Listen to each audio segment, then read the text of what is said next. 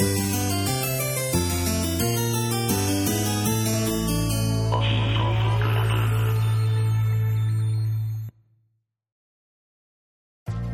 シントとはオープンソースインテリジェンスのこと。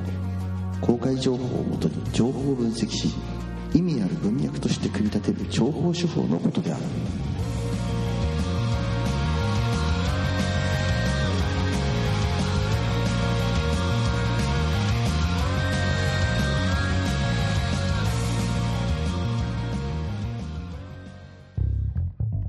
ちは。私がオシントクラブのオフィサーミスターナメックです。この番組は世の中の特に秘密ではないことを寄せ集めて語りながらどうでもよい雑学をひきらかし大したこともない情報を垂れ流すゆるゆる雑談ポッドキャストです。はい。マジで情報に関することを聞きに来た真面目な外交関係者、えー帰っていいですよ。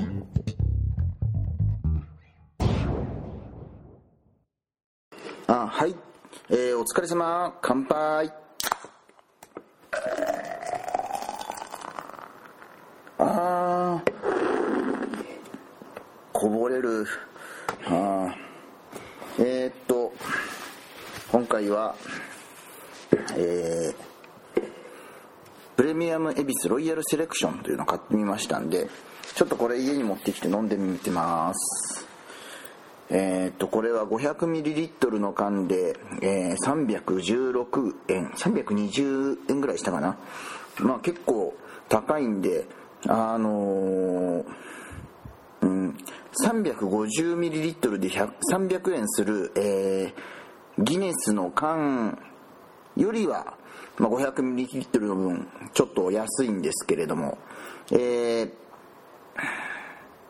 とりあえずそんなにうまいのかと思って買ってみました、えっといわゆる普通の金のビネスギネスよりもあ金の恵比寿よりも、えー高いです、えーなんかそうですね。なんかこれ泡が泡がちょっと黄色っぽいですよ。あ乾杯。はいえー今日の新都クラブ、えーいつもよりもちょっと声張ってます。今までのがね、あの、あまりにも、あの、こそこそこそこそ、え小さい声で話し続けてたんで、えー今回張ってます。まあ、しょうがないですよね。えーと、今まではですね、え北ベトナムのベトコンの基地の中で、こう、こそこそこそこそっ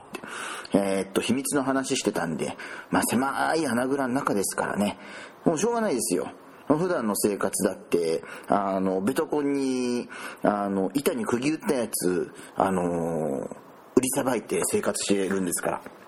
ら。ね。もうしょうがないですよね。で、あの、つい最近までですね、えーっと、雑誌のお仕事をしてまして、えーっと、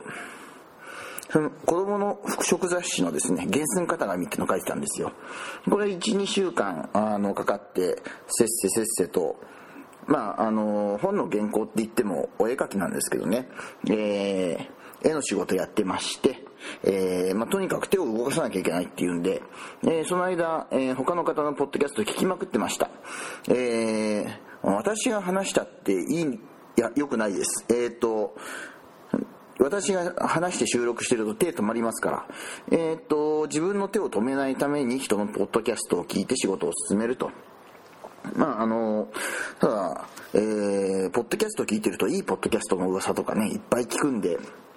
ちょっともう、これからは、ポッドキャストはですね、もしかして、もう仕事のある時以外でも、ガンガン、毎日ぐらいペースで聞いていかないといけないんじゃないかと、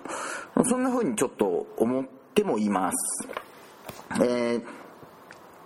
いくつかポッドキャストって聞いてるんですけどね、えー、その中でもですね、えー私が結構、まあ、お気に入りで、あの、注目しているポッドキャスト、モテ系男子更衣室っていうのがあるんですけれども、いや、なんか、あの一応、えーこの間のゲームマーケット、春でですね、えー初めてリスナーとして行ってみて、えーお会いして、で、あのーまあなんか、あのーちょっと行ってみたらすごい認識されててですね、えー、と、とりあえず私が名前を名乗ったら、えー、あーって言われて、何があーなんだろうって思って、えー、と、その後ですね、えー、もうゲームマーケットあった後ですね、あのーこの12週間、えー、今7月の中旬から下旬にかけてお仕事してたんですけれども、えー、それでポッドキャスト聞いてたら、えー、モテゲー男子更衣室23はですね。あのななぜか私のえー、とモテゲーさんに書いたレビューが朗読されてしまいましてそこからずっとえー、っとモテゲー男子更衣室さんのですねあのーまあ、大学の時のこととかあのこうやって自分たち進路決めたよとかもすごい充実した内容があの話されててであのもうこれであのああもうまた話したいって思うのと同時にですねえー、っとうわこれはこれは勝てないわって思ってえー、っとまあそんな話をしてみたいと思います。えー、っとですね、えー、モテゲー男子更衣室、えー、っと、ボードゲームの、えー、紹介していく、えー、ポッドキャストなんですけれども、えー、MC の、MC1 の野沢国さんと佐々木さんって方がやってらっしゃるんですね。えー、まあ、野沢国さんと佐々木さんが、あのー、大学でゲームの、えー、専攻してたっていうのは、もう前々から知っててですね、あのー、私はもう、あの、ゲーマーとして、のね、ゲームデザイナーとしても、すごく育ちがいいなって思って、もうそれは知ってたんですよ。ただね、これ話聞いてみたら、もうこれはもうこの二人にかなうわけないわと、まあ、思いまして。っていうのもですね、もうこの二人のお話聞いてると、あの、4年間ゲーム学科通ってゲーム作ってたよとか、ゲームに関する授業ずっと受けてたよって、もうそういうレベルの話じゃないんですよ。学部とか学科の中、えー、学部じゃないか、学科の中でも、あの、もう、あの、ほぼ首席みたいなトップクラスの、あの、意識の高さでガンガンやってる人たちで、それはもう、あの、大学行ったって言っても、もう自分の学部に、最後尾にくっついてただけの私とはもうポテンシャルが鼻から違うんですよね。もう、あの、これは叶うわけないですよ。4年間ゲームやっていただけあるなって。そんな話、もう本当に失礼な話ですよね。えーとですね、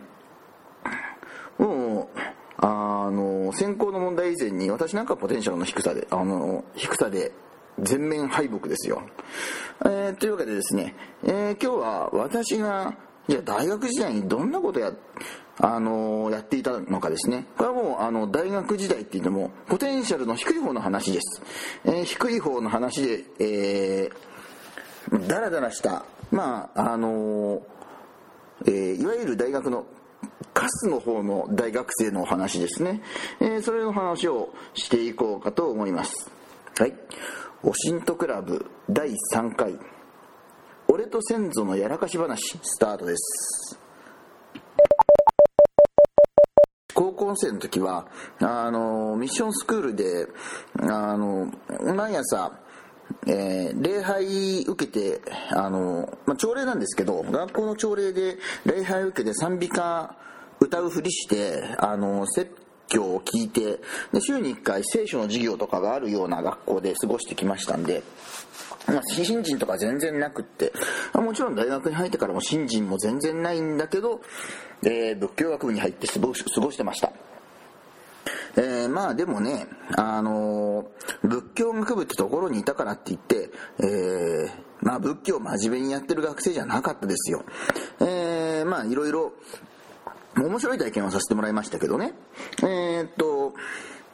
まあ基本的には、あの、一浪して入ってるんで、えー、入れてくれるところに入れてもらったと。そんな感じですよ。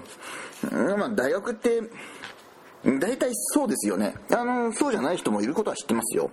えー、っと、入りたい大学を選んでそこを受けて受かる人っていうのはいるんですけれども、私はそうではなかったので、あの、入りたいところを受けて、その中で入れてくれたところに入学するという、えそういう、えー、まあもそれがダメだとは言いませんよ。あの、むむしろ、それは普通の学生です。えーまあ、その普通の学生の一人として、えー、入学しました。えー、っと、私の学部はですね、えー、っと、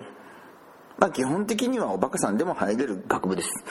あの、仏教学部、大体自分の名前漢字で書ければ普通に入れますんで、あの、まあもし、あの是が非でも、まあ授業料払えて4年間大学で、あの進学してみようって人がいたら、えー、まあ、こっそり私の母校なんかも教えたい、教えたりもしていいですから、えー、まあ受験してみてはいかがでしょうか。まあ、そんな若い読者さんが、リスナーさんがいるとも思えないですけどね。あのー、まあ、うちの学校入ると、学部入ると、ちょっとお得ですよ。えっ、ー、と、大学って、まあ、普通は、えー、1年生、2年生って教養学部って、あの、高校の授業と、まあ、似たような、普通の、なんとか概論とかっていう、普通の授業えー、受けさせられるんですよ。で、えー、その中に、えー、必修科目で、だいたい第一外国語、第二外国語、で、第一は英語で固定、英語で固定されていて、えー、第二外国語は選択で、まあ、相場で言えば、あの、ドイツ語、フランス語、中国語、あたりが、えー、と選べるようなところが、まあ大体ほとんどなんだと思うんですけれども、仏教学部は第二外国語えー、選択しなくていい学部でですね、えー、英語は、英語は一応あったかな？あったかどうかわかんない。いや、なか英語もなかったかもしれないです。えー、っと、あ、英語ありましたね。えっ、と、すごい簡単なやつがありました。あの、入学試験より簡単なレベルで、高校の時の補習みたいな感じなんで、まあ、超楽勝なんですけど、えー、っと、その代わりに仏教学部っていうのはですね、えー、サンスクリット語っていうのが必修で、えー、っと、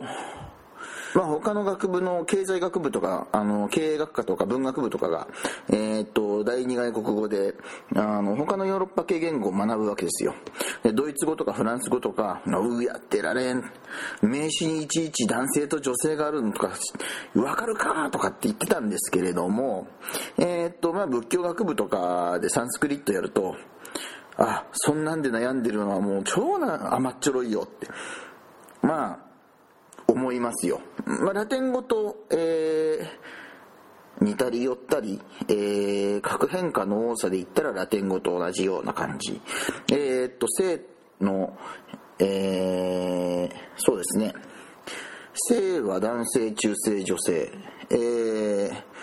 それから数が、えー、単数、複数、両数。で、えー、っと、文字がえー、まずアルファベットじゃないので、そこで、あの、辛くなると。まあ、ただ、あの、必修授業なんで、あの、最後、学年の最後にやる試験は、正直甘いです。えー、っと、まあ、ここが出るからこれ覚えてきなよって言われて、そこを覚えたら、とりあえず単位を取らせてくれると。あ、でも3年間覚えて、まともに、もう挨拶すらできない感じですね。多分、まあ、あの、気が向いて私が勝手に取ったドイツ語とかは、さすがに不真面目に受けても、えー、っと、まあ、1から、えー、20ぐらいまでは数えられたりとか、えー、挨拶ぐらいはわかるんですけれども、えー、サンスクリットは挨拶すらできなかったですね。3年やって全然歯が立たないっていうことがもう嫌ということ分かりました。えー、っと、ていうかそれはまあ、あの真面目にや、真面目にやってた学生さんは、それなりにでもわかるのかな？うーん。で、私は、えー、っと、そこで何してたかっていうと、あのー、なんか、最初の、えー、新入生勧誘なんかで、漫画研究会とか入っちゃってですね、満研ですよ。で、えー、っと、授業と授業の合間ですね、じあのー、まあえー、1時間目と3時間目があるけど2時間目のコマが入ってないとかそういうことは大学って結構あるんで2時間目の時間はあの部室に行ってあの暇を潰しているという で、部室には、あの、ちょっと、えー、ベンチと机と、えー、ノートが置いてあるわけですよね。それで、みんなが好きに落書きして遊んでるっていう。えー、っと、まあ、えー、ほぼ満研の部室入り浸り、勉強してないじゃんって言われたらもう本当にその通り。えー、っと、まあとにかく先輩の絵を見たりとか、あの自分で絵描いたりとかして、あえー、っと学校の勉強とか単位以外のことでは非常に勉強になりました。えー、っとえー、同学年じゃないんですけど1個上の先輩とかでえー、っとエロゲーの世界であの大学4年生の時に、え、就職活動して夏休みに絵持ってったら受かったって言ってそのままエロゲの会社に就職しちゃった、えー、三井美里さんとかですね。えー、っと私が大学在学中にもうあのー、えー、3年生4年生であの商業誌デビューしてた錦吉宗さんとか、えー、とそういったようなプロの漫画家さんとかも錦吉宗さんって、まあ、エロ漫画なんですけどね。えー、っと、そんな人のお手伝いさせてもらったりとか、あのー、そんな、まあ、今にして思えば、そういう人がノートに書いた落書き、あの、毎日のように見られるんだから、もうこれ天天国ですよ。天国なんですけど、あの、就職活動やった時はもう何にも役に立たないんで、あの、地獄ですね。えー、っと、私の世代って、えーまあ、ゆくゆくはバレると思う、わかると思うんで、あの、あえて隠しませんけど、私の世代、大体第二次ベビーブーマーなんですよ。段階ジュニアですね。あの、人口がものすごく多いんです。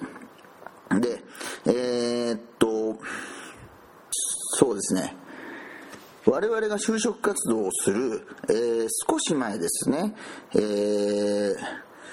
と我々が大学の1年生あ高校に、えー、3年生から、えー、浪人、えー、大学12年生ぐらいの時までっていうのは、えー、まだバブル景気っていうのが続いてていや続い続いてないですね。えー、っと、私が大学入ったの1992年で、えー、っと、一応、名目的には1989年にバブルが崩壊したっていうふうに今では言われてます。ただ、あの、その時にはですね、えー、円高不況、円高不況って言われて、バブルはこれまでだとか言われていたんですけれども、えー、実際には、あのー、そんなに世間には、えー、っと、バブルが弾けたとか、も、あのおしまいだみたいな感じは全然あの伝わってなかったです。えっとだから私たちが、えー、大学生の序盤に見ていた就職活動っていうのはですね、えー、っと、皆さん、あの、バブルへ GO とかそんな感じで見たのと同じ、あの景色ですよ。えー、っと、もちろん、えー、っと、就職活動をして、面接に行って、で、面接に行った時の交通費が出るのは当たり前。今は出ないでしょ。今、よっぽどちゃんとしたところだったら出るかもしれないですけど、普通のところ出ないじゃないですか。はい、えーと、出るんですよ。で、内定をガンガン出して、内定もらったら、あの、えー、パーティーとか、えー、東京ワンクルーズとか、そういうのに、あの、ガンガン出させて他の会社を就職あに就職させないとかっていう、まあ、まだえー、まだその頃、えー、そうですね、六本木とかだったら、えー、タクシー止めるのに、え、まだ万札ビラビラってやってタクシー止めてる時代だったと思いますよ。えー、で、大学生でもあの行こうと思えばそういうクラブとかに、あのまだディスコあったんで、ディスコに、あの、まあ出入りする人とか、あの、あと、そういうのが特に好きな人とかだと、あの、そういうイベント仕切るのを手伝わせてもらったりとか、そういうような人も、まだまだいました。で、我々が、えー、大学3、4、3、4じゃない、2、3、4来た時には、あのー、まあ、バブルが弾けてはないんですけど、あ弾けて景気がの悪さは伝わってないんですけれども、就職の氷河期はもう始まってまして、まあ、どこもかしこも落とされると。書類選考でそもそも受け付けてもらえないですよ。んで、あのー、まあ、バブルの頃のあれは何だったんだと。そんなのが、あのー、我々の時代ですね。まあそれでもなんとか私は、えー、と4年生の時に、え、某出版社で内定もらいましてで4年生の時にとにかくあの卒論は書かないとって言って、まあ、何にも勉強しなかった。で普通の人は1年間かけて卒業論文、えー、と卒論大体、えー、と70ページから70枚から100枚ぐらいの、あの原稿を出すんですけど結局短いですよね。あの私は全然準備をしていなくてみんなが1年かけてやるものを2週間でやっちゃいました。やっちゃいましたって言ってもあのもちろんそんな時間で調査できるほどいろいろ甘くはないのでなんかの孫孫引き孫引きでもうほぼおぼかた状態ですよ。こんなんで、あのー、卒業させていいのって感じなんですけど卒業させてくれましたねえー泣いてもらってて、指導教授が、うーん、これね、ナメック君ね、あの、卒業論文、論文じゃなくって、レポートだよね。でもまあ、あの、泣いてもらってるし、これ単位あげるよ。っていう感じで、えー、っと、いや、そわーっと放流されました。まあ、なんであのそんなので卒業できたのかっていうと、まあ、出来が悪いのを、えー、っとこれ以上身内に置いときたくないわけですよ。あの、それで、こんなんじゃダメだって言って、じゃあ卒論の単位取らせないって言って、卒論を落とさせたら、もう1年卒論書かなきゃいけないわけですよね。で、あの、まあ、よっぽどのことがない限り、指導教官っていうのは変わらないので、またこいつの、えー、面倒見なきゃいけないのか。そんなことにもなりますんで、それだったら、あのもう放流しようと。そういう感じで放流されました。えー、まあ、社会に出てからは、えー、っと、まあ、いろいろ、そっから苦難の連続だったんですけれども、えー、モテゲー男子更衣室の、あの、二人の話聞いてると、もう、あの、あのポッドキャストを自分の過去の耳元に持ってって、これ聞いて真面目にやれって、もう本当言いたいですね。あのー、一応ね、贅沢は贅沢なことはできたんですよ。あのー、まあまあ、中村はじめ先生の本を読む機会だって、あの、全然あったし、えー、そうですね。私はですね、えー、っと、もともと仏教学部って言っても、えー、っと、教理とか、教義を、えー、勉強する、えー、そういう学部だったんですけれど、えー、仏教学部、あ、仏教学部、仏教学科の仏教学コースか。あの、コースが違うとですね、仏教文化コースっていうのがあるんですよ。そういう人たちはですね、あの、実は、えー、っと、仏像を作るコースで、あの、我々がですね、あの、仏教の競争反弱だとか、そういうのを、あの、経典を、あの、読むとかみたいな話をしているときに、あの、別の部屋で仏像を彫ってて、えー、っと、まあ、今考えたら、えー、っと、三浦淳さんが、えー、っと、仏像本、えー、見物記とか出してましたよね。あれ出すちょっと前なんですよ。で、えっと、やっぱりクラスメイトに、あの、ちょっと突っ走っておかしいのがいてですね。で、あの高校時代から学芸会、学芸会じゃない、文化祭で、あの、裸で、裸にパンツは履いてたか。で、あの、ギターを持って走り回って、あの、ステージでギターを壊しながら叫びまくるっていうのをやってたやつが、あの、そのまま仏教学部に入ってきて、あの、いろいろな狂ったことやってたんですけど、なんか、あの、三浦淳さんと会って、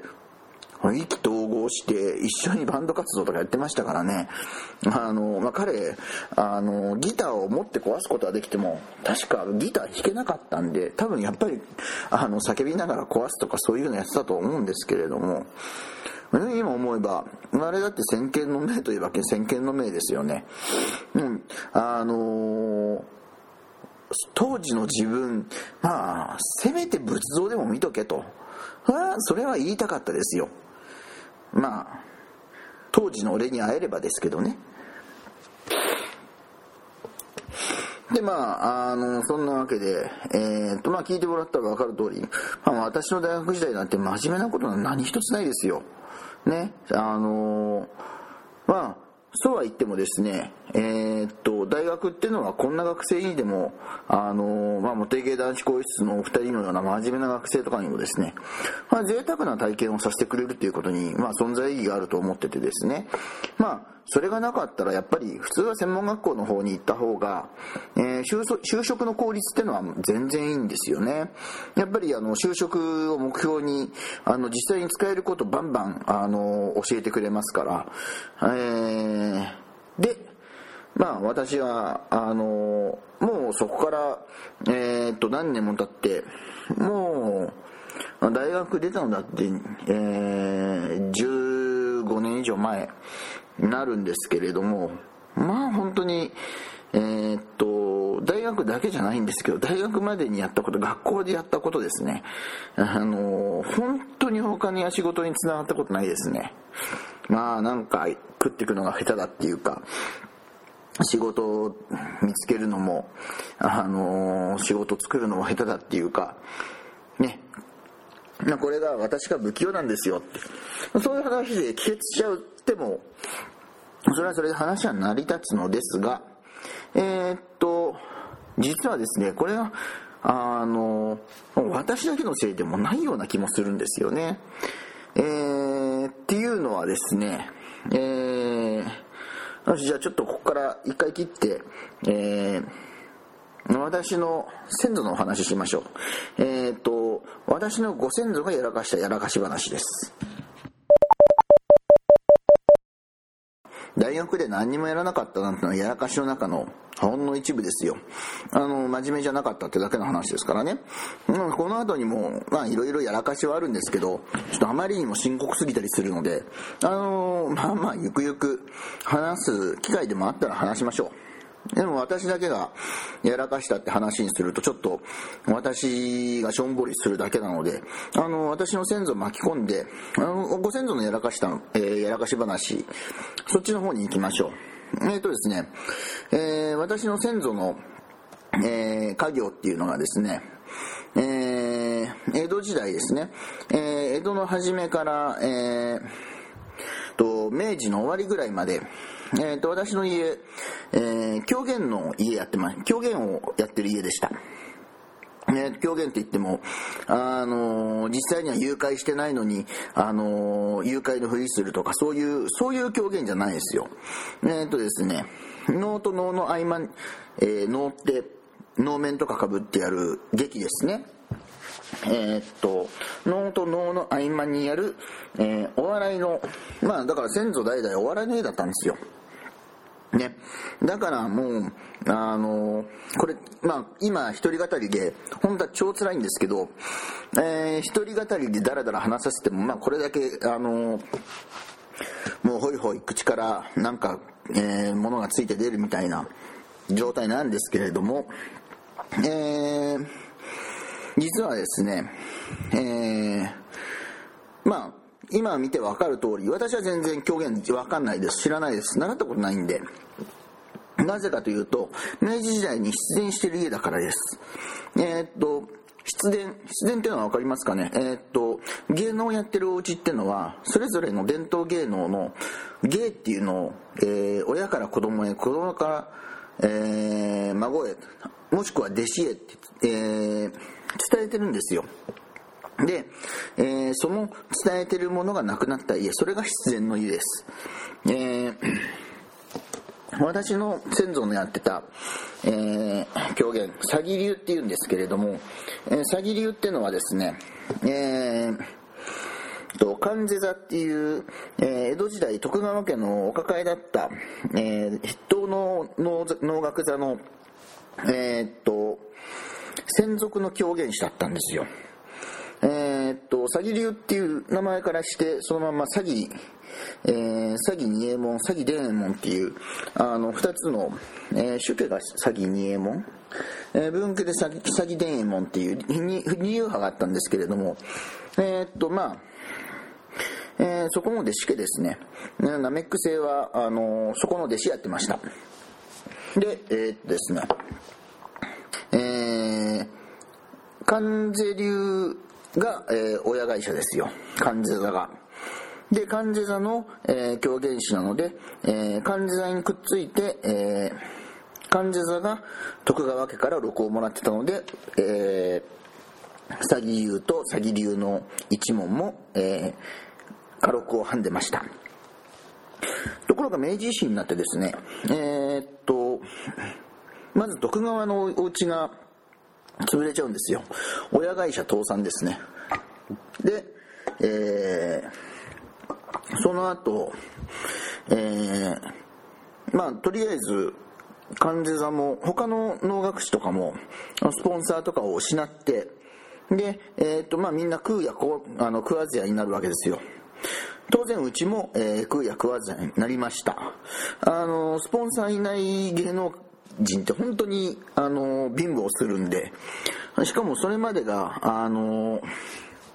スポンサーって言っても町衆じゃなくってあの権力握ってるお武家さんだったんであのまあ営業下手っていうかあのもう気に入ってもらったのをもう何代も続けてるっていうお家だったんですよね。であのみんなは苦しい中なんですけれどもあのうちも貧乏しましてえー、おそらくそこで売れるもの大体売っちゃったと思います。えー、ただ、あのー、それで困ってる時にですね、実は、えー、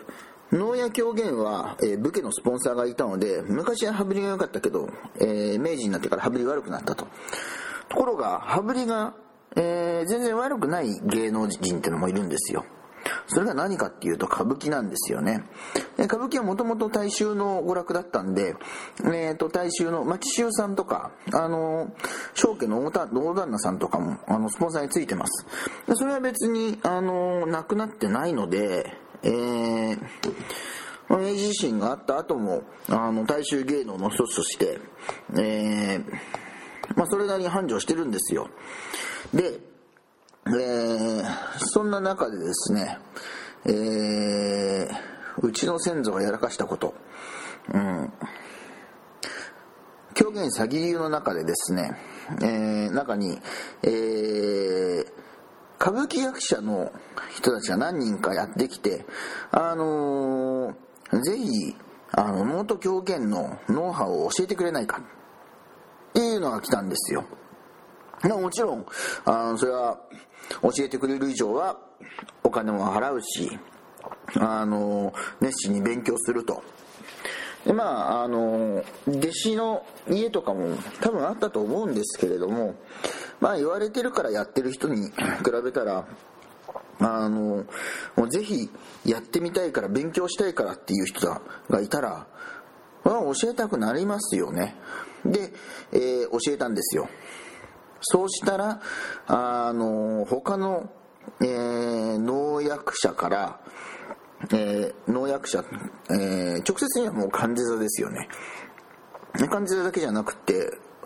えー、まあ、コンパル座とか、いず、あの他の脳の、えー、関係者からも、あのソース感というか、大怒られするわけですよ。なぜかっていうと、将軍様の前で、演ずるような、えー、高尚な能の、演目とか、狂言の演目を、えー、庶民の娯楽の歌舞伎に教えるとは何事かと、能の格式を下げたということで、えー、それは、えー、っと、勉強会白露会、白露会というのが、えー、詐欺流の、えー、勉強会だったんですね。白露会事件っていうのを起こしちゃいましてこれでもううちは干されておしまいですよ。あのー、狂言が、えー、能の舞台に立てなくなったらもう仕事場ないですからね。で、えー、そんな感じで私の家も、えー、明治の終わりぐらいにあもう完全に食い詰めで終わってますね。えっ、ー、と、詐欺流っておそらく調べてもらえるとわかるんですけれども、今も、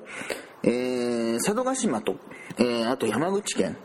えー、と滝技能っていう、あの、プロの、えー、狂言師っていうわけじゃなくて、みんなそれぞれ、あの、仕事持ってる中で、あの、能の舞台の時だけ、お祭りとかですねそういう時だけえー、っとちゃんと能の役者になる、えー、滝技能というのの中で、えー、詐欺流本当は今もちゃんと生きてはいます。であのまあ向こうからの視点としてもあの本家はいろいろグダグダなことがあってもうやめちゃって途絶えたと。で今伝えてるのは我々だけだっていう。まあ詐欺流の江戸にいた人間としても、まあ、その通りですとしか言いようがないですよ。えー、っとその時に貧乏した時にあのえー、家に座ってる歌本ですとか、えー、手本、えー、そういったものはみんな売っ払っちゃって、えー、多少財産になりそうなもの例えば、えーと、将軍様の前で、えー、御前で待った時の、えー、下され物の人形だとか人形の付属品の、えー、泥人形でできた打ち出の小槌だとか、えーと、そういうのも、えー、売っ払っちゃってあ打ち出の小槌はあるのかな。で、えー、将軍後拝領っていう時にもらった入れ物の切り箱がえー、っと、売られちゃってんのかな？えー、っと、美術品とか、えー、そういうものの、え価値って結構、箱の、え切り箱の霧の蓋ですね。蓋の裏に裏書きっていうのを書くんですよ。えっと、小切手の裏書きとはちょっと違いますよ。だから鑑定士が、あのこれこれこれはこういう素性のものであるっていうふうに、え書いてくれるんですね。それがすごくあの美術品では価値があってでえー、っと品質保証書なんですよ。であうちの先祖も何がどうなったのか分かんないんですけどあのー将軍様から廃用してうちの小槌はそのままうちに残して箱書きだけ売ったと。三菱のオークションで売ったと。で私にもここはちょっとよく分かんないんですけど箱だけで売れたと。あの、まあ、箱だけで売れたってことは、箱を買って、えー、っと、そこにまた別のものを入れて売る人がいるってことだと思うんですけれども、まあ、そんな感じで、もううちは、えー、少なくとも、えー、大正時代、昭和初期ぐらいは、もう本当に点々ですよ。えー、まあ、えー、そんな感じで私もいろいろやらかしたけど先祖もやらかした。そんな話をちょっとしてみました。こんにちは、えー、おしんとクラブおまけです。えー、っと、えー、昨日はですね、昨日は収録、今の収録日の昨日なん、あの、前日なんですけれども、え、私のお友達のですね、えー、まあ、一番身近なアイドルさん、えー、ホワイトハルさんのお誕生日のパーティー行ってきました。で、まあ、ライブですね。えー、っと、アニソンライブです。えー、まあ、楽しかった。っていうか、あの、普通にもう、あの、お客さんで行ったんですけれども、あの、お客さんとして、あの、すごいアニソンいっぱい聴けただけでもうハウハですよね。えー、ホワイトハルさんって、えーと、YouTube で検索すれば結構いっぱい出てくると思うんですけどホワイトホワイトハル、えー、もしくはホワイトグミっていう名前ですね。えー、っとまあえー、タイ歌ってっていうと、えー、堀江光子っぽい声がポーンと出る人ですね。でもあのー、あ一緒になんか、えー、二次会でカラオケ行ったらえー、っとポンと歌歌ってもらってえー、ドロロの歌、えー、藤田えー、藤田敏子の声とかもま一瞬で出ますね。でお誕生日ライブなんでゲストさんがいっぱい出るわけですよ。まあお誕生日ライブじゃなくてもあのホワイトさんのイベントってゲストいっぱい出るんですけれどもえー、っと、まあ、ほぼプロ、セミプロっていうか、プロ級じゃなくてプロの人がいっぱい出るわけですよ。で、えー、っと、イベント終わった後に、あのまあ、マイミクさんだったりするんで、あの一緒に二次会行こうって話になって、えー、新宿のカラオケ屋さんに、えー、みんなで繰り出すわけですよ。で、あの、みんなアニソン好きな人なんで、じゃあアニソン歌おうってって話になるんですけれども、これが普通のアニソンのカラオケと全然違うところはですね、えー、他のみんなが、あの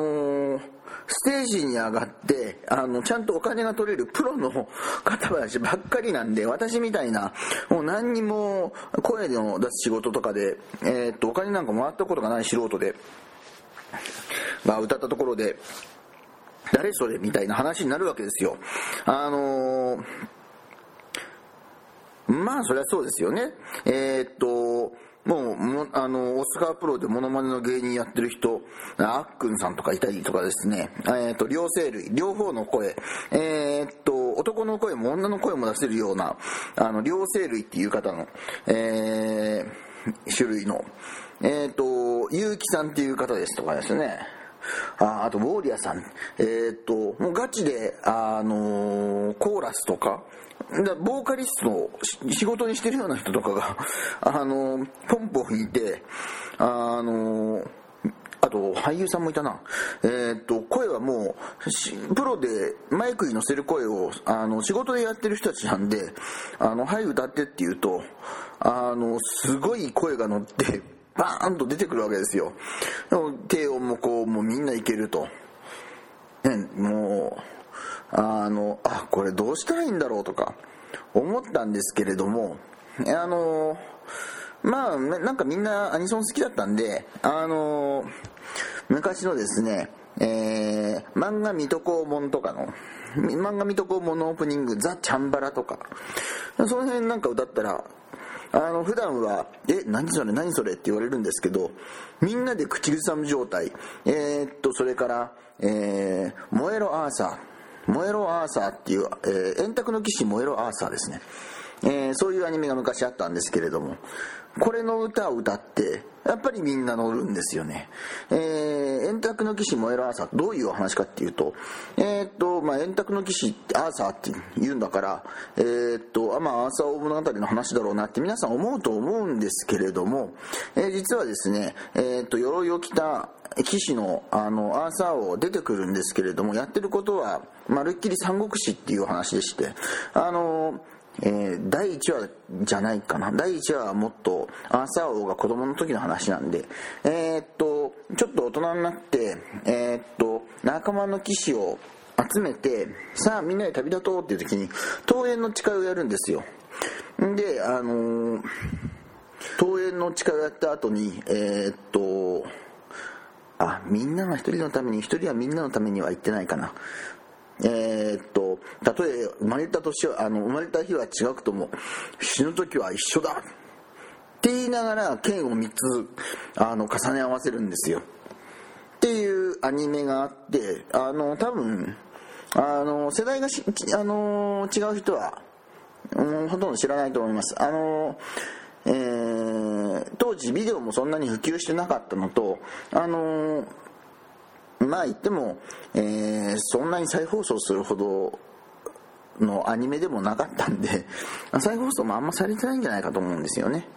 まあ、再放送されても、オープニングとエンディングって再放送だと切られがちなんで、みんながなんか、大喜びでついてくるっていう、まあ、その辺はなんか、いい感じの、えー、っと、カラオケ会でしたね。えー、やっぱりなんか、えー、オタク成分のこういところにボンって放り込まれると自分の力量なんか全然ないのに、ね、なんかこう、やっぱりおはやつ、お肌がツヤツヤして帰ってきちゃいますよね。えー、もう何歌ったかな、他に。えー、っと、うん、放送の健全性から言って一応シネシネ団のテーマとかの話はやめておきましょう。えーまあ、そうだそうだ。えー、っと、メンバーさんの中では、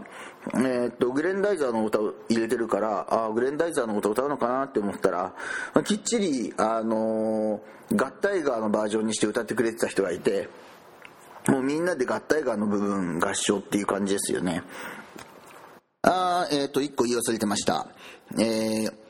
お誕生日のライブ中ですね、えー、たまたま座った席の目の前に、えー、マイチングマチコ先生の海老原武先生、えー、生海老原先生が前に座ってました。えーと、もう後ろ頭ちょろちょろ見てるだけだったんですけれども、え